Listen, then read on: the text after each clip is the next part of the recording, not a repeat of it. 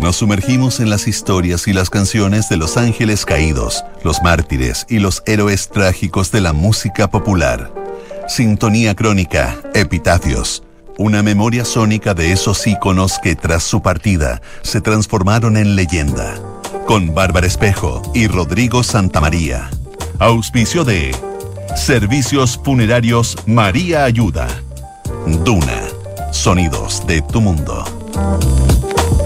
En el programa de hoy revisaremos la historia de Mark Bolan. Estás en sintonía crónica Epitafios, en Duna. Mark Bolan le devolvió al rock esa gota de osadía y frivolidad que había perdido en los años 70. Al mando de su grupo T-Rex, fabricó himnos que quedaron para la posteridad e incluso vaticinó su muerte precoz, que lo transformó en leyenda poco antes de los 30 años. En sintonía crónica Epitafios, Mark Bolan, el profeta del glam rock.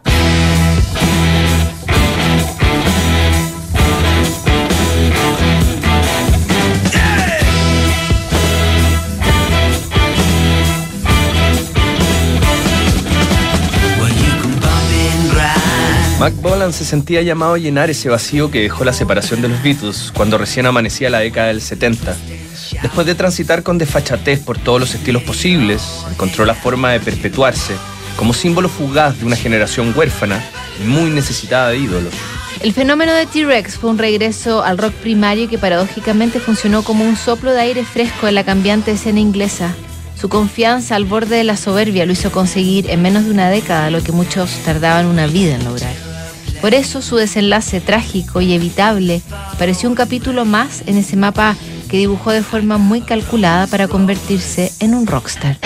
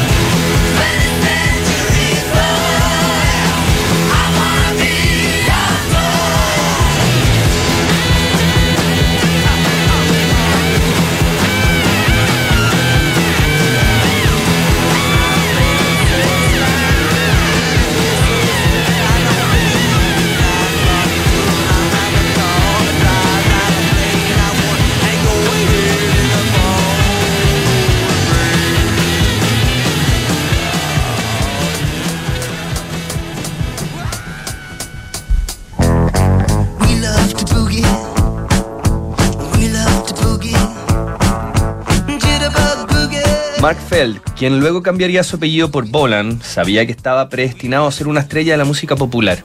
De niño tuvo una fascinación enfermiza por los héroes primitivos del rock and roll y seguía cada guiño y movimiento de figuras como Eddie Cochran, Little Richard y por cierto Elvis Presley. A su corta edad y con delirios de grandeza ya entendía los lineamientos básicos de la industria del espectáculo. Él presentía que el talento sin piel no servía en el negocio de la entretención masiva. El pequeño gigante, como en algún momento lo llamó su amigo David Bowie, sufría de cierta forma un complejo de Napoleón. Su pequeña estatura de un metro sesenta y cinco centímetros no le impedía soñar como un coloso y así se lo hacía saber a cuánto ejecutivo y artista se topaba enfrente. Siempre supe que era diferente desde el principio, desde que nací. Cuando era más joven, sin duda, pensaba que era una especie de ser superior, confesó Bolan en una de las cientos de entrevistas que daría durante su corta y frenética existencia.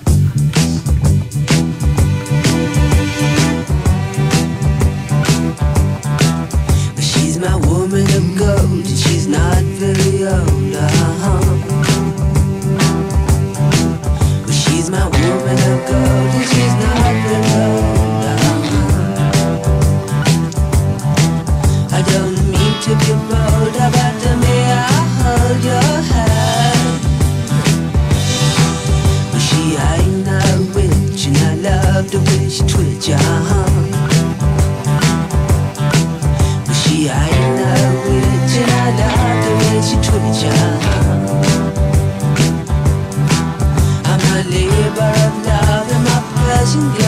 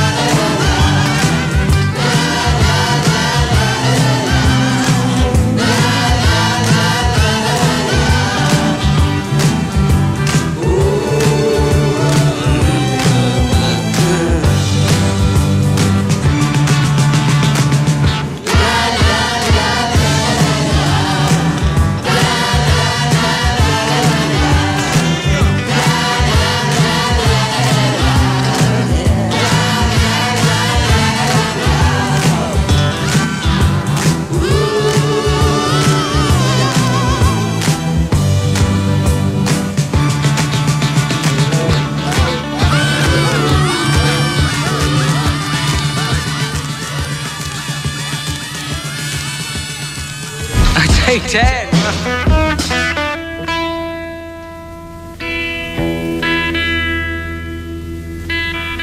One two, and buckle my shoe off.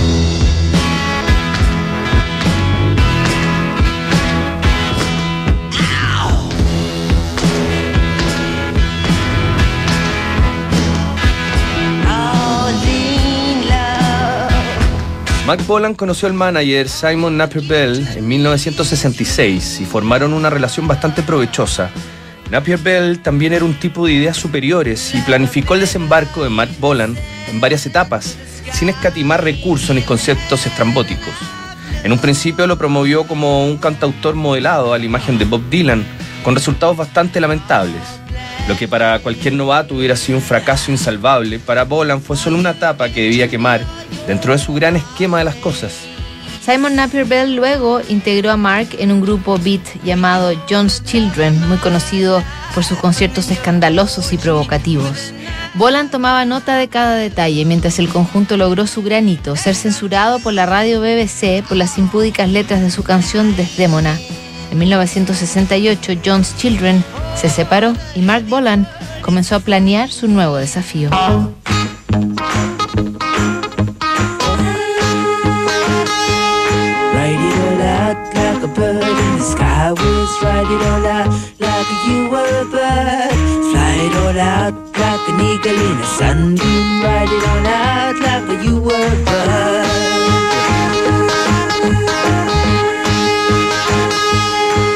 tall hat, the old days. Wear a tall hat and a tattooed gown.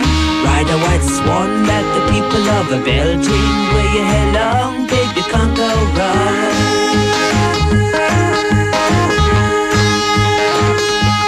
Catch a bright star and a place it on your forehead. Say a few spells and baby, there you go.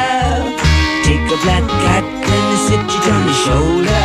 And in the morning you'll know all you know.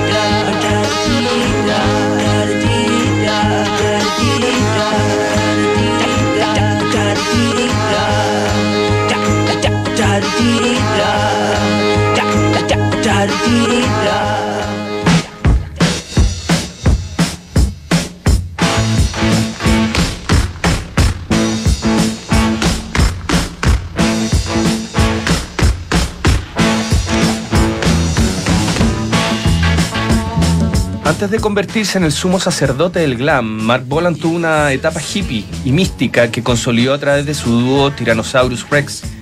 Con apenas una guitarra y un acompañamiento percusivo, Bolan consiguió telonear el primer festival de Glastonbury, que se realizó en 1970, a pocos días de la muerte de Jimi Hendrix. Después de ese hito, acortó el nombre de la banda T-Rex y avanzó a la siguiente etapa de su plan. El glam rock nació como un guiño al rock and roll de los orígenes, explosivo, salvaje y sin pretensiones intelectuales. Con un vestuario sugerente y el rostro lleno de brillantina, Mark Bolan electrificó su guitarra y se lanzó en una aventura que lo llevó por la radio y la televisión. A su lado tenía el beneplácito de estrellas contemporáneas como David Bowie, Elton John y Rod Stewart, verdaderos evangelistas de su trabajo. Al frente tenía una multitud de quinceañeras que lo adoraban como un símbolo sexual, le arrancaban el cabello y pegaban sus fotos en sus dormitorios. Lo que vi en Mark Bolan no tenía nada que ver con los arreglos o con un nivel artístico muy alto.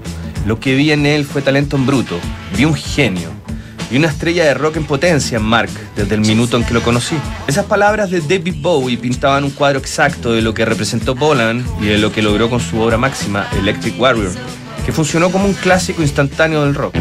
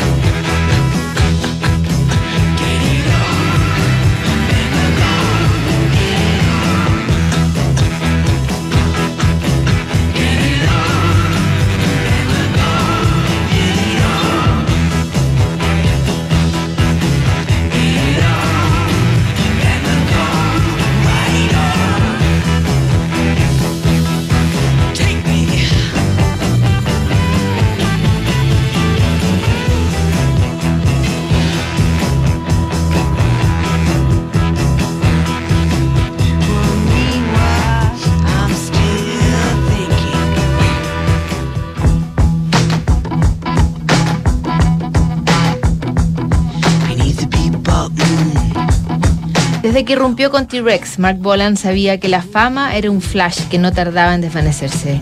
A medida que avanzaba la década, la música inglesa siguió mutando y sus fotos fueron reemplazadas por otros ídolos adolescentes.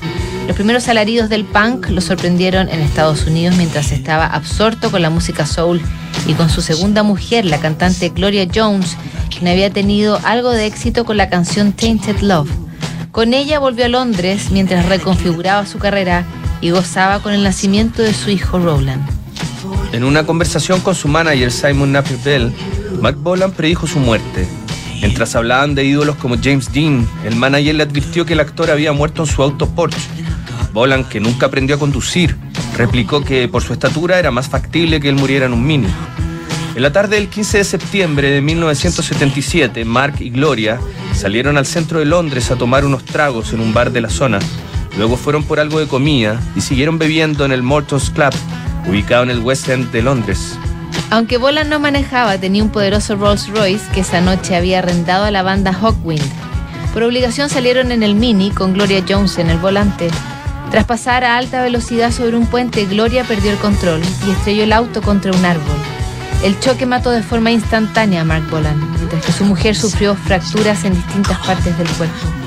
La noticia conmovió a todo el mundo del espectáculo que sufrió la partida de uno de sus pares más queridos. Era la estrella de pop perfecta, sus discos eran un éxito y tenía actitud. Fue un gran modelo a seguir. Pensé, a este tipo le importa un carajo, simplemente es quien es y le encanta cada minuto. Y eso tuvo un gran efecto en mí. Palabras de Elton John tras la muerte de su amigo y referente Mark Bolan.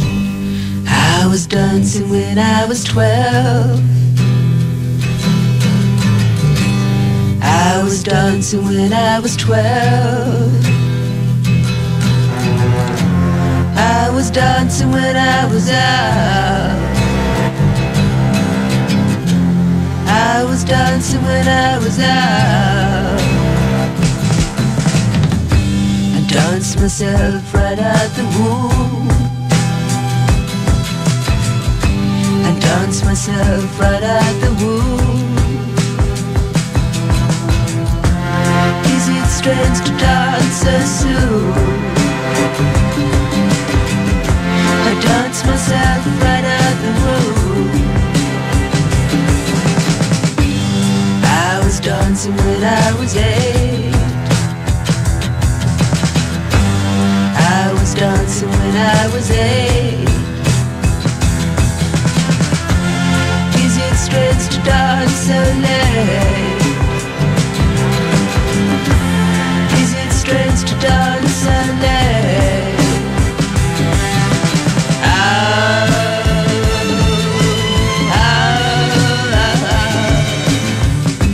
I dance myself into the tune. I dance myself into the tune. Is it strange to dance so soon? Myself into the tune. Is it wrong to understand the fear that dwells inside a man? What's it like to be alone? I liken